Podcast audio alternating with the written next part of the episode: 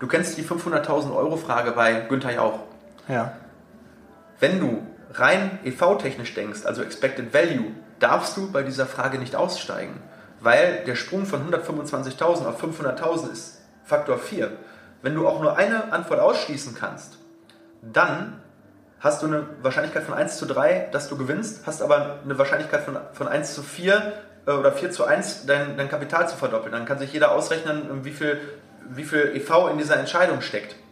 Das Problem ist, die meisten Leute steigen bei 125.000 Euro aus, wenn sie es nicht genau wissen, weil der Betrag von 125.000 Euro für sie so wichtig ist, dass er ihr Leben so stark verändert, dass sie keine emotional unbefangene Entscheidung treffen können. Das heißt, sie, sie treffen die negative Entscheidung, weil die Stakes für sie zu hoch sind. Und mhm. wenn du das im Pokern hast, dann musst du runtergehen, weil du ansonsten nicht dein, dein sogenanntes A-Game, also dein A-Spiel, dein bestes Spiel spielen kannst. Mhm. Ja, jetzt fragst du dich sicher, was ist denn überhaupt äh, das Learning daraus? Was hat es mit äh, Zeitarbeit und dem zweiten Teil des Interviews zu tun? Worum geht's da? Ja, du bist beim Podcast Liebe Zeitarbeit. Ich bin Daniel Müller und äh, hier ist der zweite Teil des Interviews von und mit Dr. Stefan Helka. Ja, und äh, es geht ein bisschen um das Hobby von Stefan und wie du im Online-Marketing ähm, den richtigen Weg wählst. Ja, wie du das machst, was du für ein Budget einsetzen musst und was du vom Pokern lernen kannst, welche Fehler du vielleicht vermeiden solltest. Ja, all das und mehr in dieser Folge. Ich freue mich später auf dein Feedback. Viel Spaß. Liebe Zeitarbeit, der Podcast mit Daniel Müller.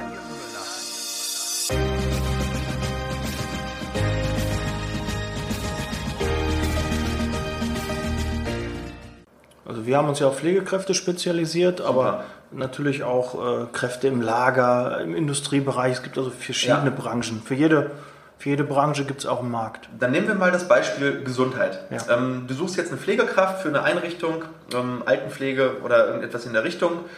Jetzt musst du dir eigentlich überlegen, welche Interessen hat diese Person? Das heißt, du ähm, kreierst in deinem Kopf eigentlich eine spekulative Persona, so nennt sich das, und schreibst ihr Eigenschaften zu. Welche Interessen würde diese Person auf Facebook wirklich angeben? Da wären bestimmt die Interessen Gesundheit dabei. Da wäre die Interesse Pflege dabei. Da wäre vielleicht auch eine lokale Interesse dabei. Ähm, sagen wir mal, du suchst das jetzt für eine Einrichtung äh, in der Nähe von irgendeinem Park oder in einem ganz bestimmten Stadtteil, dann kannst du vielleicht diesen Stadtteil noch angeben. Und so grenzt du dann deine Zielgruppe ein, nicht zu viel, nicht zu eng, sonst hast du keine, keine Reichweite mehr. Eine Zielgruppe sollte so eng sein, dass sie spezifisch ist, aber so weit, dass du genug Menschen erreichst. Dann definierst du einen Radius und in der Regel kriegst du mit einem Budget von 20 bis 50 Euro eine Anzeige hin, die du dann vielleicht eine Woche laufen lässt, ähm, wo du einen tollen Return hast. Und wenn du merkst, du kannst ja in Facebook auch alle Daten messen, das ist ja das Schöne. Unser Marketing ist ja total messbar, dann kannst du ähm, sagen, okay, diese Anzeige hat sehr gut funktioniert, aber vielleicht war noch nicht genau der richtige Bewerber dabei. Du modifizierst diese Anzeige vielleicht noch ein bisschen und spielst sie danach nochmal in einem vielleicht leicht vergrößerten Radius oder eben einfach nochmal aus. Du kannst ja auch sehen, wie viel ähm, Prozent dieser Menschen haben diese Anzeige jetzt gesehen anhand der Frequenz. Das heißt, du kannst eigentlich sehr genau steuern, ob du diese Zielgruppe jetzt erschöpfend einmal mit Werbung bespielt hast. Wenn die Frequenz zum Beispiel bei 3 liegt, hat jeder aus dieser Zielgruppe diese Anzeige genau dreimal gesehen. Es wird mhm. auch Leute geben, die haben sie fünfmal gesehen. Es wird auch Leute, vielleicht ganz wenige geben, die haben sie noch gar nicht gesehen. Aber da gibt es halt diese Frequencies, ähm, die man dann beachten kann. Und du solltest halt so eine Werbeanzeige schalten, sodass du vielleicht aus deiner Zielgruppe mit diesem Budget vielleicht jeden mindestens einmal oder sogar zweimal erreichst. Weil manchmal, du kennst das, du siehst eine Anzeige, das kommt zwar irgendwie in deiner Wahrnehmung an, aber nicht bewusst. Und beim zweiten Mal macht es dann erst Klick. Hm. Wohingegen, wenn du dann die Anzeige zum achten, neunten Mal siehst, dann ist sie nur noch nervig. Das heißt, ab da verbrennst du dann wieder Budget. Hm. Das sind dann so ein paar Marketing-Insights, das lernt man auch, das, das kriegt man aber auch, wie gesagt, durch ähm, Weiterbildung und auch durch Bücher, ähm, wie man da die äh, äh, richtige ähm, Targetierung und vor allem auch das richtige Budget wählt. Aber 20 bis 50 Euro, damit kann man auf Facebook schon einiges erreichen. Ja, das ist schon mal eine, eine Größenordnung. Ich denke, die kann auch ja, ein Disponenten, Niederlassungsleiter auch äh, verantworten und die kann man ruhig mal investieren, um auch Reichweite und Sichtbarkeit äh, da zu erlangen. Absolut. Ach, und ähm, wenn ich da nochmal dazwischen darf, wichtig ja. ist natürlich, dass der Content den man dann erstellt. Es bringt nichts, die richtige Zielgruppe mit dem Der falschen Mehrwert. Content mhm, ja. äh, äh, zu targetieren. Das heißt, du machst dir natürlich nicht nur Gedanken über die Interessen, die derjenige angibt, sondern welche emotionalen Trigger kommen in so einen Content rein. Das muss ja nicht mal ein Video sein, das kann ja auch ein, ein gut geschriebener Beitrag mit einem Bild sein. Welche persönlichen Trigger würden mich als Pflegekraft ansprechen, um mich jetzt auf diese Anzeige zu bewerben? Weil es ist alles eine Mischung aus Content und Targetierung. Und der Content an sich kann super sein für die andere Zielgruppe, die ich gar nicht erreichen will. Und äh, die Zielgruppenaussteuerung kann richtig sein und trotzdem funktioniert das Ganze nicht. Das heißt, man sollte vielleicht auch mehrere verschiedene Anzeigen mal gegeneinander messen, also einen Split-Test machen und vielleicht auch verschiedene Zielgruppen gegeneinander messen. Klar, das wird ein bisschen aufwendiger, aber wenn man das wirklich professionell betreiben will, kommt man nicht drum rum, weil der Markt oder die Zielgruppe hat immer recht. Und manchmal sehe ich, dass Leute sagen, ja, das würde ich so vielleicht auch gar nicht machen. Ja, ähm, aber man selber ist nicht derjenige, der sich bewerben soll, sondern man muss sich da schon reinversetzen. Man muss ein wirklich, man sagt dazu auf Englisch sophisticated guess, also ähm, unter, unter ähm, konstruktiven Annahmen im Prinzip äh, eine Hypothese aufstellen, aber die dann nochmal gegen andere Dinge validieren. Und manchmal kommt dann was raus, was man gar nicht äh, denkt. Das ist zum Beispiel eine, eine, Headline, die total reißerisch klingt, die vielleicht ähm, extrem extrovertiert ist, wo man selber sagen würde, das sieht für mich jetzt echt nach Werbung aus, dass es aber viel mehr geklickt wird. Und das ist ja das, was wir wollen. Wir wollen ja einen Return für unsere Anzeige und ähm, im Endeffekt ist das das, was entscheidend ist und nicht das, was ich als Anzeigensteller äh, gut finde. Mhm. Und das hast du dir alles selber angeeignet oder hast du dir eine Agentur genommen, die sich damit auskannte und die, die das so erstmal so gezeigt hat? Genau, die, die Anfangsfrage war ja, wie habe ich das aufgebaut? Ähm, dieses Wissen, was ich mittlerweile habe um das Marketing, das habe ich mir in der Tat wirklich selber aufgebaut. Ähm, ich habe auch jeden Kanal am Anfang selber aufgebaut, gebe aber immer mehr ab. Ähm, ich habe mittlerweile eine Social Media Managerin, die auch als Zahnarzthelferin sich in dieses Thema reingearbeitet hat. Ich habe zum Glück ein Team, was ähm, sehr aktiv ist und auch vor solchen Herausforderungen dann eben nicht zurückschreckt. und die macht jetzt mittlerweile zum Beispiel den Kanal Facebook und Instagram. YouTube ist momentan noch bei mir. Im Endeffekt muss ich ja auch vor der Kamera stehen, aber wir werden auch YouTube als Format noch erweitern. Also ähm, ich bin jetzt momentan der Einzige, der vor der Kamera steht, aber jetzt haben wir zum Beispiel meinen ähm, ähm, ähm Kollegen, den ähm, Philipp Post, der macht sehr viel auch ähm, im Bereich Ästhetik, also Veneers und sogenannte Smile Makeovers und mhm. Da sind wir jetzt auch gerade dabei, ein Format zu konzipieren, wo er dann vor der Kamera steht und im Prinzip mal Fälle vorstellt, vorher, nachher, wie, wie funktioniert so ein Smile Makeover, was kann ich ästhetisch an mir verändern ähm, und das ist ganz, ganz wichtig, dass man vielleicht am Anfang als Unternehmer selber diese Kanäle kennenlernt, weil ansonsten, wenn ich alles von sofort von Anfang an abgebe, habe ich überhaupt nicht mehr die Kompetenz zu kontrollieren, was macht die Agentur denn da überhaupt. Ich habe eine Agentur, die macht für mich, das ist wie gesagt diese PS-Werbung-Agentur und auch ein, zwei andere, mit denen ich noch zusammenarbeite. Ich habe auch noch einen ähm, sehr guten Kollegen, der, mit dem wir gemeinsam die Videodrehs machen. Also das ist alles auch wieder Netzwerk. Ähm, diese Leute setzen aber im Prinzip schon das um, was, was wir uns im Team oder maßgeblich vielleicht auch ich ähm, ausgedacht haben, was wir für einen Content ähm, äh, erstellen wollen. Das ist immer ganz wichtig. Der Content muss immer vom Unternehmer kommen oder von jemandem, der unternehmerisch denkt, weil äh, wenn eine Agentur den ganzen Content komplett selber erstellt, dann wirkt der plötzlich total generisch und irgendwie so synthetisch. Mhm. Und das ist dann, diese Authentizität ist das, was in den sozialen Medien gut funktioniert. Und ich finde, Content-Erstellung sollte immer ähm, innerhalb des Unternehmens stattfinden.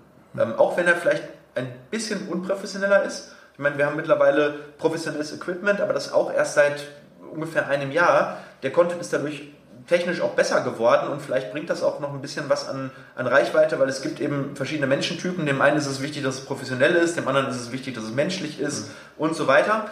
Aber im Endeffekt ist es am an allererster Stelle erstmal wichtig, dass es authentisch ist. Und damit es authentisch ist, muss derjenige, der diesen Kanal aufgebaut hat, wissen, wie seine Zielgruppe tickt. Und das schafft man nur, wenn man den Kanal am Anfang zumindest selber aufbaut.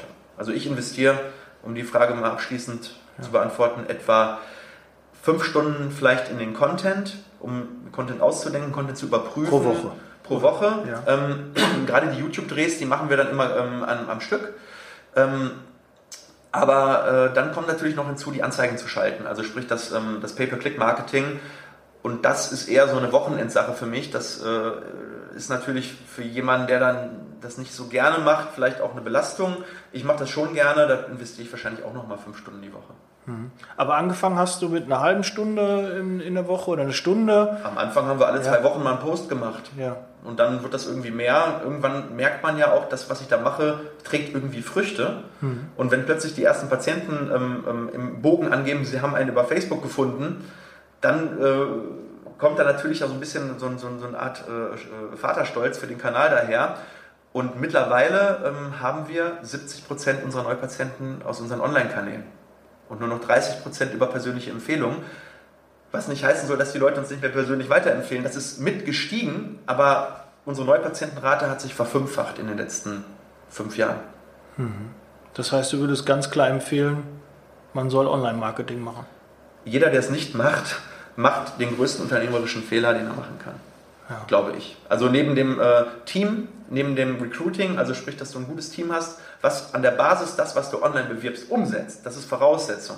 Die Basis ist, dass das, was du an Dienstleistungen anbietest, exzellent ist. On top ist aber die Sichtbarkeit alles. Was bringt dir die beste Sichtbarkeit, wenn niemand weiß, dass es dich gibt? Ähm, es gibt so viele Läden, die eine sehr gute Dienstleistung bieten, die gehen nicht pleite, weil die kriegen von der persönlichen Empfehlung her, ähm, die sind irgendwo im Mittelmaß, weil der Markt so ist, dass die Menschen erstmal das kaufen, wo sie sagen, oh, das, das sehe ich jetzt, das ist in meiner Sichtbarkeit, das sieht okay aus, das verstehe ich, warum soll ich denn jetzt noch aktiv irgendwo Akquise offline machen und um mich rumfragen bei irgendwelchen Leuten, ob sie nicht was Besseres kennen? Da hat man Social Proof in dem Sinne, dass man Bewertungen hat bei Google und bei Facebook und ähm, bei uns ist das zum Beispiel Yameda, die Plattform. Wenn das alles stimmt, dann geht derjenige zu demjenigen, der ihm angezeigt wird. Wenn dann die Kanäle stimmen, die Webseite ist sympathisch, das Team ist sympathisch, natürlich landet der dann bei demjenigen in der Praxis und nicht bei irgendjemandem, der überhaupt nicht angezeigt wird. Und die Leute sind online unterwegs und zunehmend, es nimmt ja noch zu. Wir sind in einem wachsenden Markt, nicht in einem stagnierenden Markt, sondern in einem wachsenden Markt. Wenn ähm, 5G kommt im Jahr 2020, wird jeder zu jeder Zeit online Videos konsumieren können. Das wird eine komplette Revolution des gesamten Online-Marketings machen. Es wird sehr viel mehr Videomarketing geben. Ähm, Video ist das Format der Zukunft. Das sieht man jetzt auch an den steigenden YouTube-Zahlen, ähm, vor allem auch an den steigenden YouTube-Kanälen aber auch gutes Marketing im Bereich äh, Bilder. Immer weniger Text, Blogs werden immer weniger. Wenn, dann werden es eher Vlogs, also Videologs. Ähm, und das sind die Leute, die in Zukunft die Kunden, Patienten, wie auch immer, generieren werden. Weil sie sind in der Sichtbarkeit, sie sind die Ersten, die den ersten Touchpoint abgreifen und da gehen die Leute hin. Ganz mhm. einfach. Hast du denn noch ähm, abschließend ähm, zwei, drei Tipps für meine Community, was sie als nächstes angehen sollten, wenn sie ja, vielleicht sich jetzt im dem Bereich Online-Marketing stellen wollen. Jetzt haben wir gerade schon gesagt, okay, einen, einen, einen YouTube-Kanal, eventuell dann erst später, aber erstmal so bei Facebook, Instagram.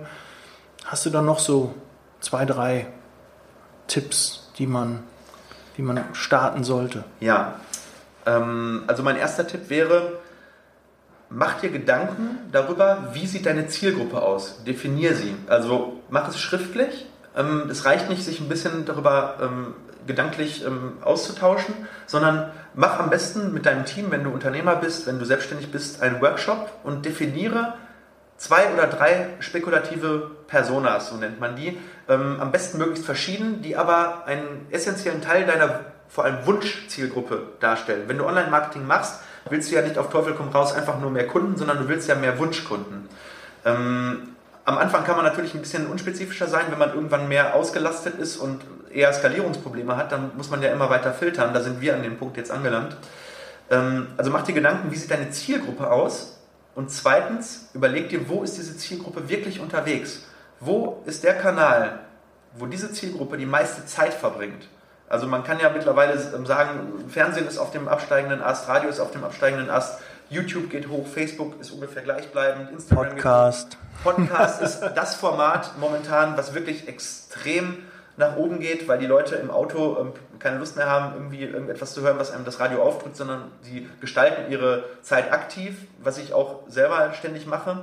Ähm, das heißt, schau, auf welchem Kanal ist diese Zielgruppe unterwegs und dann liest du dich ganz spezifisch mit Tutorials und mit ein, zwei Büchern einfach ein in diese Thematik Facebook oder ähm, wenn es Instagram sein sollte, Instagram oder wenn es Google sein sollte, dann eben Google. Und dann startest du mit den ersten Kampagnen. Also du guck dir Tutorials an und dann mach mit kleinen Budgets erstmal die ersten Gehversuche und dann kann ich dir raten, mach nicht einfach irgendwelche Kampagnen und lass die laufen, sondern schau dir die Ergebnisse an. Was funktioniert gut, was funktioniert schlecht. Mach nicht nur eine Kampagne, mach drei. So von den dreien machst du nach einer Woche, schaltest du die schwächste ab. Dann nimmst du eine neue dazu. Guckst wieder nach einer Woche. Von den dreien schaltest du die schwächste ab.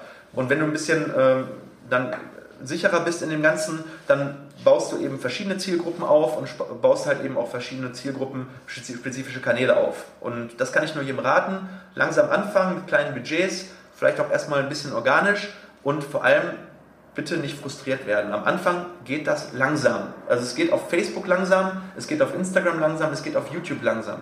Ich auch bei Podcasts kann ich auch sagen, es geht langsam. Man fängt mal mit einem Abonnenten an und dann wird es halt irgendwann größer. Absolut. Ja. Also die Leute wollen erstmal wissen, meinst du es ernst?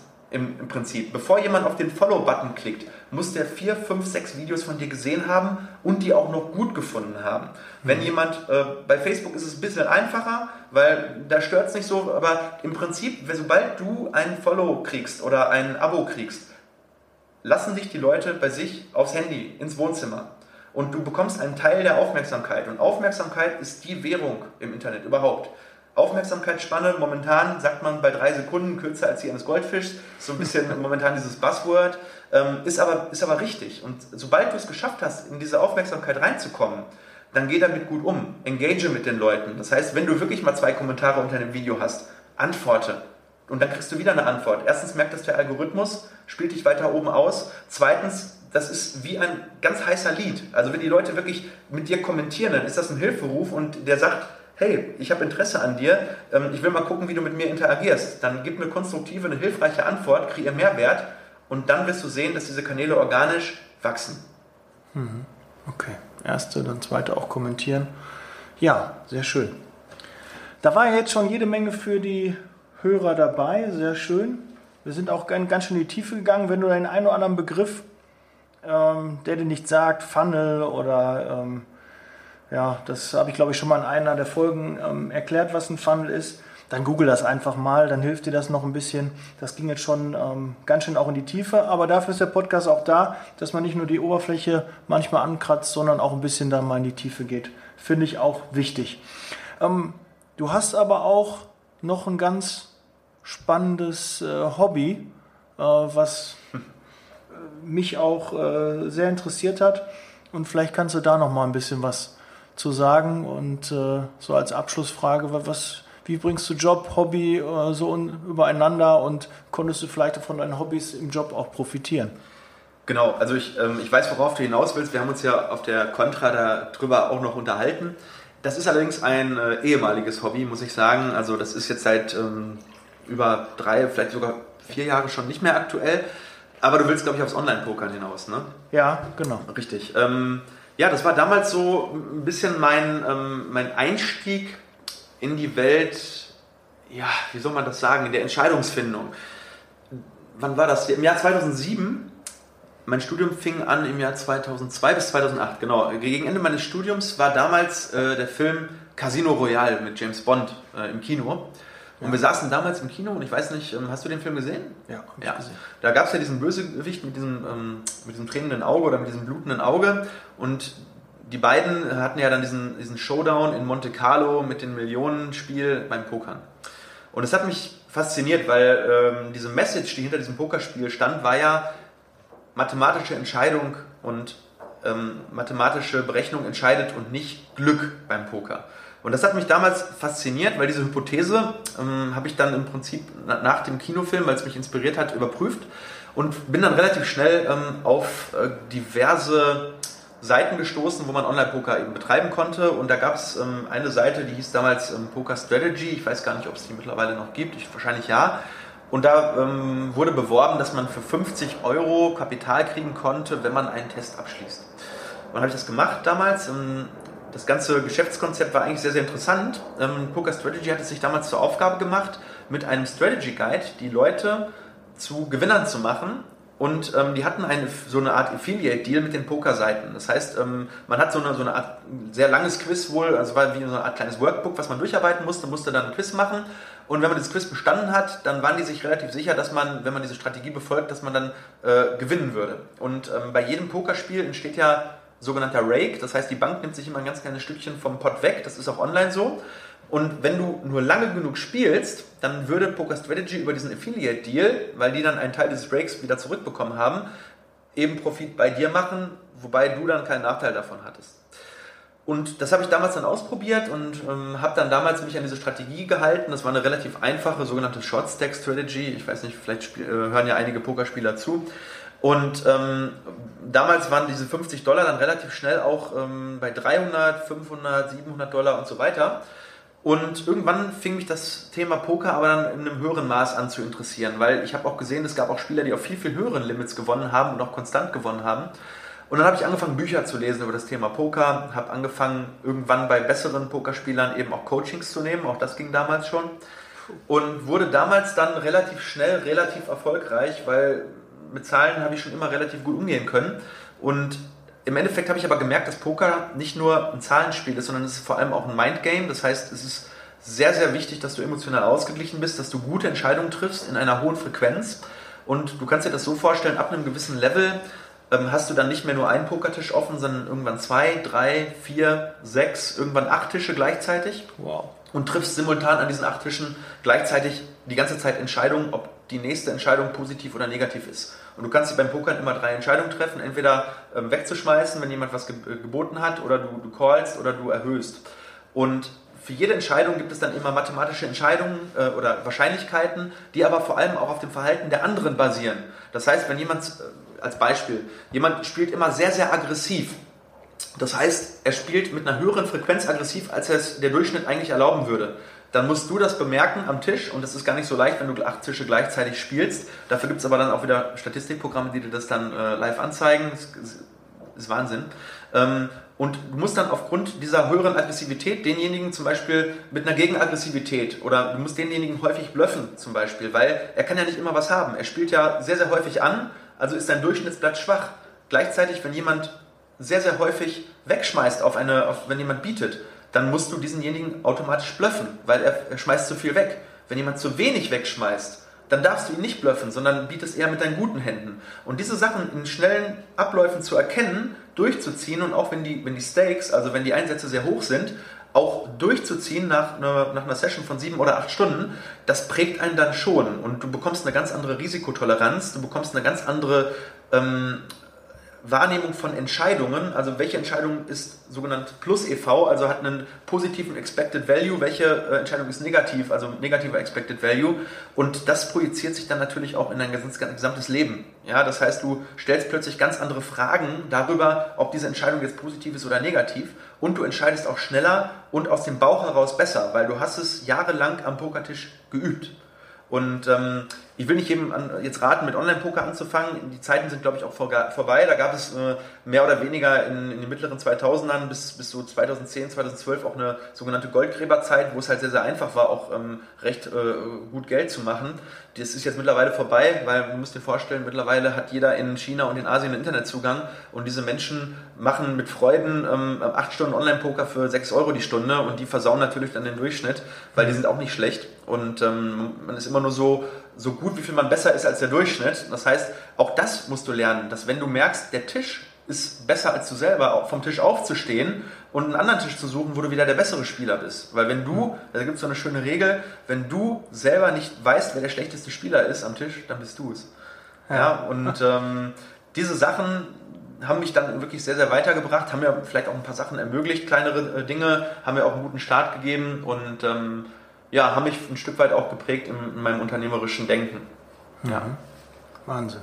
Da sind dann nachher große Summen auch im Spiel. Ne? Und da muss man ja auch dann die Entscheidung treffen, geht man das mit oder ja. hat man dann so ein Gefühl für das Geld? Weil wenn dann auf einmal 5.000 oder 10.000 Euro geboten werden, Richtig. dann muss man auch denken, was, wie viel Geld ist das? Du, das ist ja das Ding, du musst dich von diesem Geldbetrag emotional distanzieren. Ähm, wenn da plötzlich Monatssaläre äh, von ähm, normalen Menschen auf dem Tisch liegen für eine einzelne Hand, dann darfst du nicht so denken, weil dann kannst du nicht mehr eine äh, ähm, emotional äh, neutrale Entscheidung treffen. Weil sobald du befangen bist aufgrund des Geldes, ein super gutes Beispiel, wo vielleicht sich auch die Leute besser mit identifizieren können. Du kennst die 500.000 Euro Frage bei Günther Jauch. Ja. Wenn du rein EV-technisch denkst, also Expected Value, darfst du bei dieser Frage nicht aussteigen, weil der Sprung von 125.000 auf 500.000 ist Faktor 4. Wenn du auch nur eine Antwort ausschließen kannst, dann hast du eine Wahrscheinlichkeit von 1 zu 3, dass du gewinnst, hast aber eine Wahrscheinlichkeit von, von 1 zu 4 äh, oder 4 zu 1, dein, dein Kapital zu verdoppeln. Dann kann sich jeder ausrechnen, wie viel, wie viel EV in dieser Entscheidung steckt. Das Problem ist, die meisten Leute steigen bei 125.000 Euro aus, wenn sie es nicht genau wissen, weil der Betrag von 125.000 Euro für sie so wichtig ist, dass er ihr Leben so stark verändert, dass sie keine emotional unbefangene Entscheidung treffen können. Das heißt, sie, sie treffen die negative Entscheidung weil die Stakes für sie zu hoch sind. Und mhm. wenn du das im Pokern hast, dann musst du runtergehen, weil du ansonsten nicht dein, dein sogenanntes A-Game, also dein A-Spiel, dein bestes Spiel spielen kannst. Mhm. Und warum bist du dann ausgestiegen davon? Gab es dann irgendwie auch so ein Schlüsselerlebnis? Nee, da gab es eigentlich, ja gut, ähm, es gab ein Schlüsselerlebnis, was mich auch sehr geprägt hat. Das war damals, ähm, das möchte ich jetzt einfach nochmal erzählen, weil es für mich sehr prägend war. Es hat aber nicht dazu geführt, dass ich ausgestiegen bin. Ich hatte damals mal ein Erlebnis, wo es wirklich richtig schlecht lief. Also Pokern hat natürlich ähm, langfristig wenig mit Glück zu tun oder nichts, aber kurzfristig natürlich schon. Ähm, Im Endeffekt musst du dir das so vorstellen, Pokern ist wie ein, wenn du richtig gut bist, hast du einen Würfel, der geht von 1 bis 100 und du gewinnst bei 1 bis 55. Das heißt, du hast eine 55-prozentige Chance zu gewinnen mhm. und dein Gegner 1 zu 45. Jetzt kann es dir passieren, dass wenn du fünfmal mit 55% All-In gehst, dass du fünfmal verlierst, du hast aber trotzdem die richtige Entscheidung getroffen. Hm. Das kann ungemein frustrierend sein. Und das ist auch einer der, dieser psychologischen ähm, Knackpunkte beim Pokern, warum nicht jeder darin erfolgreich sein wird, weil viele Leute fangen dann an zu tilten, so nennt man das, und fangen dann an schlechter zu spielen, als sie es eigentlich müssten. Und dann verlieren sie wirklich Geld, weil dann gehen sie plötzlich 30, 70 Entscheidungen ein, weil sie sagen, ich muss jetzt mein Geld irgendwie wieder bekommen. Und äh, das ist mir einmal in meinem Leben auch wirklich passiert, so dass ich dann irgendwann, als ich wirklich richtig stark im Minus war für meine Verhältnisse, damals war ich eigentlich noch auf dem Aufstieg ähm, und damals bin ich dann an die Blackjack-Tische gegangen und habe in einem Abend oder in zwei Stunden, glaube ich, was waren das? Also es war auf jeden Fall ein, ein ziemlich guter vierstelliger Betrag, ähm, wirklich verzockt und danach habe ich mich dermaßen schlecht gefühlt, dass ich gesagt habe, das passiert dir nie wieder, niemals. Mhm. Und das ist mir auch nie wieder passiert, weil ähm, das war wirklich eine schlechte Entscheidung. Und ähm, schlecht, aus schlechten Entscheidungen, das ist vielleicht äh, auch eine ganz gute Überleitung, musst du lernen. Weil wenn du nicht aus schlechten Entscheidungen lernst und du machst sie wieder, dann ist es wirklich richtig schlimm. Also man kann Fehler machen, ähm, obwohl dieser Fehler nicht hätte passieren dürfen. Äh, aber wenn du daraus lernst und äh, gehst daraus emotional gestärkt hervor, dann kannst du ähm, jeder Seite irgendwie auch was Gutes ähm, abgewinnen. Und mittlerweile bewerte ich dieses Erlebnis ähm, so, dass es mir damals den Weg geebnet hat, emotional äh, stabiler zu werden Wobei, ähm, ich glaube, das passiert jedem ähm, professionellen Pokerspieler mal, dass er wirklich dann ähm, tiltet und dann trotzdem weiterspielt.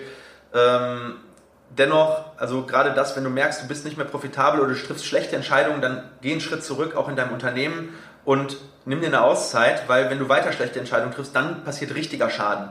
Ja, am Anfang ist der Schaden vielleicht noch klein und du kommst selber nicht gut mit dem klar, was du da gerade gemacht hast, gehst emotional aus der Waage und triffst dann noch schlechtere Entscheidungen.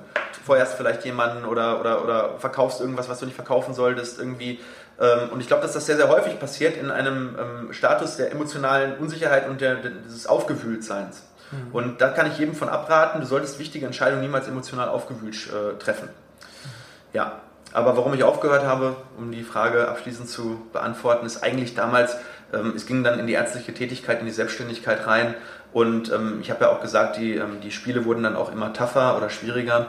Und das hat dann eben dazu geführt, dass die ähm, Gewinnmargen eben auch runtergingen. Und ähm, im Prinzip war Poker dann ein absteigender Ast und äh, meine Selbstständigkeit, mein, Unter mein Unternehmen ein aufsteigender Ast. Und da muss man auch irgendwann sagen, okay, das ist jetzt nicht mehr das Beste, was ich für meine Zukunft tun, tun kann. Das zahlt nicht mehr auf meine weiteren Ziele ein. Und dann habe ich es eigentlich vom einen auf den anderen Tag komplett sein gelassen. Ich war dann, glaube ich, noch einmal zwei Jahre später bei so einem Live-Game äh, einfach nur mal so aus Spaß, aber seitdem bis auf die 5-Euro-Runden im, im, Freundeskreis nie wieder gepokert. Mhm. Sehr gut, weil der, der Ausstieg ist, glaube ich, auch schwierig, ne? weil es ja schon, man macht es regelmäßig und es ist ja auch, alle Spiele machen irgendwie süchtig, also da auch ein bisschen immer Vorsicht äh, geboten, aber da ähm, kann ich was Wichtiges mitnehmen, dass man auch mal wissen muss, wann man aussteigt und wann man ja. aufhören sollte und dass man auch da immer aus Fehlern lernt das sind halt einfach Lernprozesse und nicht als Fehler zu sehen, sondern die sind einfach wichtig für die Persönlichkeitsentwicklung, für alles. Wenn man keine Fehler macht, dann arbeitet man auch nicht. Das sind Learnings. Ja. Ja, Stefan, dann danke ich dir ähm, sehr für das Gespräch. Ich habe zu danken. Ging wirklich ja, äh, auch teilweise sehr in die Tiefe. Ähm, hat mir auf jeden Fall einen äh, riesen Spaß gemacht. Äh, ich habe dich, so wie ich dich kennengelernt habe, bist das auch hier im Podcast rübergekommen. Äh, tolle Persönlichkeit, bist du mit, mit, mit vielen Facetten und, und vielen ähm, ja, äh, hervorragenden Eigenschaften und äh, bist so vielseitig. Also mein, mein großen Respekt war, was du da alles auf die Beine gestellt hast und auch noch stellen wirst. Wir werden noch in den nächsten Jahren viel von dir hören. Da bin ich mir sehr sicher. Vielleicht auch nochmal hier im Podcast, dass wir nochmal ein anderes Thema da haben. Absolut gerne. Ich danke dir und äh, mein Pitch für heute ist, ähm, ja, äh, like mich gerne auf Instagram, folgt mir da und äh, ja, YouTube hatten wir schon ein paar Mal erwähnt. Demnächst werde ich auch meinen YouTube-Kanal wieder ein bisschen auf Vordermann bringen. Dann kommen auch äh, neue Folgen von mir und ich gucke auch mal, dass ich das eine oder andere Video hochlade. Jetzt schon mal abonnieren, damit du nichts verpasst. Gut, dann bin ich raus. That's Leasing Baby. Und äh, wir hören uns nächste Woche. Bis dann. Ciao.